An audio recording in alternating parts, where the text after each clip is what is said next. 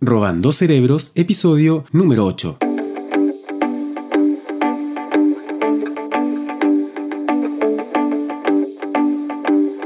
¿No tienes tiempo para leer contenido interesante, nutrirte de ideas nuevas e inspirarte con la cantidad enorme de información que hay en Internet? Bueno, Robando Cerebros es un podcast dedicado a sustraer columnas, crónicas, entrevistas o artículos de diferentes libros o medios digitales directo a tu oído. Seremos un puente entre el poco tiempo o cansancio para leer y las ideas de diferentes disciplinas que te puedan interesar. Desde lo humano a lo divino serán parte de los contenidos y siempre dando crédito al lugar donde se robó la idea y destacando a su autor o autora. A continuación, de la página bbc.com, específicamente de BBC Future, robaremos un artículo de Cathy Bishop sobre el gran camino recorrido que llevan los holandeses en el teletrabajo desde antes del COVID-19 y cómo esta práctica comienza a resonar positivamente en el resto del mundo. El artículo se titula Teletrabajo y coronavirus, lo que el mundo puede aprender de los Países Bajos sobre el trabajo desde casa. Si eres de los que ha tenido que colocar la laptop, el computador o el notebook sobre una pila de libros de cocina durante la pandemia o te ha tocado quejarte de la velocidad del internet de tu casa, bueno, te informo que no estás sola ni solo. Desde que se impusieron las restricciones a las salidas y el desplazamiento para evitar la propagación del COVID-19, las compañías, las empresas han tenido que diseñar soluciones de emergencia para que sus empleados puedan trabajar desde casa. Y ahora que nos estamos eh, adaptando a la nueva normalidad, entre comillas, algunos expertos predicen que la modalidad del trabajo a distancia, atención con esto, ha llegado para quedarse. Y esto, por supuesto, que ha hecho que muchos empiecen a preguntarse cómo van a readaptar el espacio en sus hogares y en particular cómo van a lidiar con el dolor de espalda. Pero para muchos otros, el teletrabajo es ya parte de su día a día. Y claro, porque así es para miles de holandeses, quienes gracias a la cultura de empleo flexible del país pueden enfrentar la jornada laboral sin necesidad de acudir a la oficina. Y eso era incluso mucho antes de la pandemia. El 14,1% de los holandeses ya trabajaba desde su casa antes de la crisis provocada por el COVID-19, mientras que en Estados Unidos, por ejemplo, solo el 3,6% de los empleados usaban esa modalidad. Holanda, entonces, es el país líder del teletrabajo a nivel mundial, solo seguido de cerca por Finlandia. Cuando comenzó la pandemia, de repente me vi instruyendo sobre el teletrabajo a mi esposa y nuestros hijos. Le dice Ivo van Dorn, un ingeniero que vive en Ámsterdam, a la BBC. De un momento a otro estaba respondiendo preguntas sobre conexiones domésticas y videoconferencias. Fue revelador, porque yo daba estas cosas por sentado configurar un sistema a distancia para los empleados que estaban acostumbrados a ir a la oficina con las herramientas virtuales necesarias y recalibrar la cultura laboral para mantener a los colegas conectados ha sido un cambio significativo para muchos. Sin embargo, en los Países Bajos el cambio ha sido mucho menos drástico. Los holandeses tuvimos ciertas ventajas cuando entramos en el confinamiento, señala Van.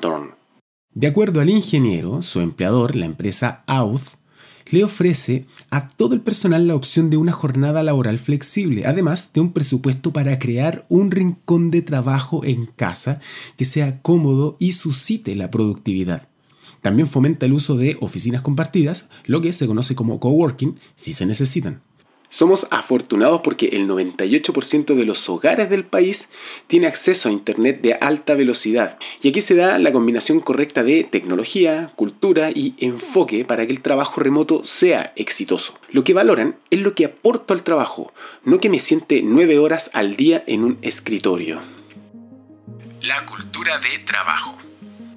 Mientras imaginamos cómo será el futuro post pandemia, muchos hemos empezado a valorar las ventajas de laborar al modo holandés. Una encuesta llevada a cabo recientemente en Estados Unidos concluye que el 59% de los que están trabajando desde su casa quieren continuar haciéndolo más allá del confinamiento.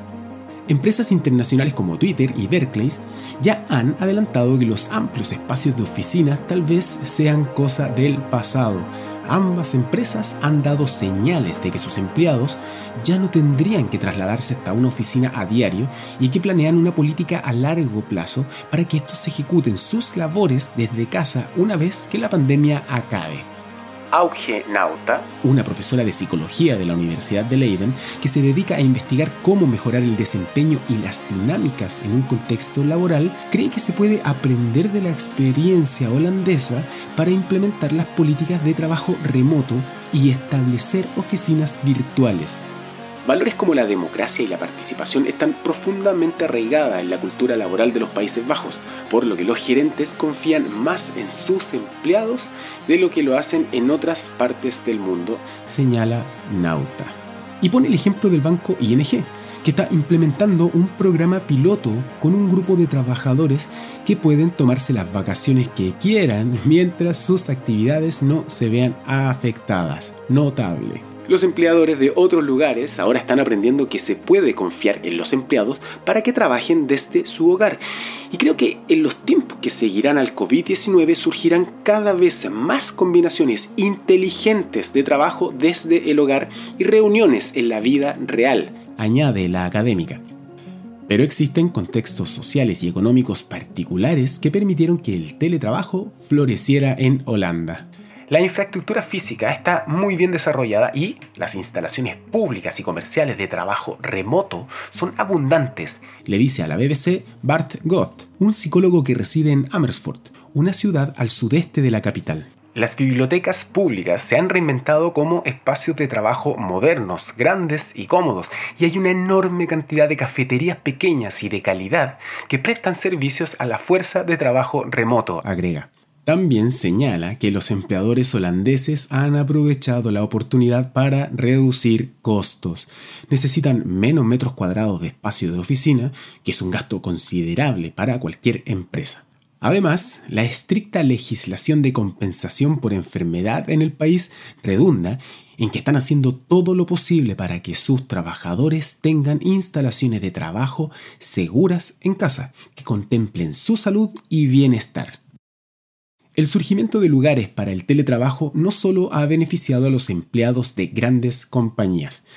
Cerca de 1,1 millones de trabajadores en Holanda son independientes y la normalización de la oficina virtual ha facilitado el trabajo de estas personas y de los pequeños emprendimientos sin la necesidad de contar con un espacio de oficina.